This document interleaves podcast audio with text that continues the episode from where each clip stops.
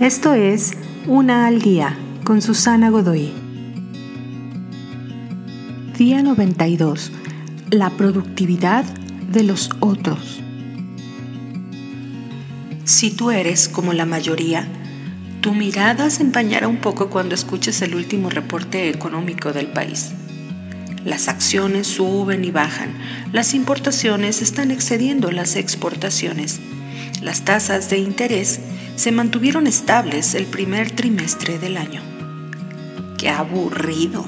Para la mayoría, estos hechos fallan en capturar nuestro interés. Tienen importancia y significado, pero las personas promedio, ¿qué se supone que pueden hacer al respecto?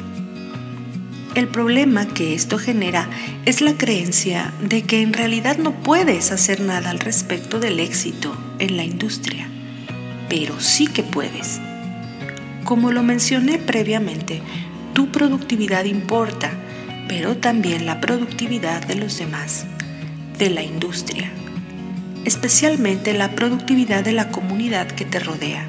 Y ahí es donde debes poner más atención.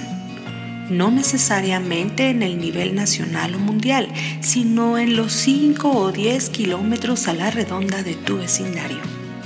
Aquí es donde el consumismo superficial se desarrolla en una comunidad orgánica, viva. Debes tener la iniciativa e intención de apoyar la productividad de los otros. Yo soy exitoso ahora porque tuve un amigo que creyó en mí y no tuve el corazón de defraudarlo. Abraham Lincoln.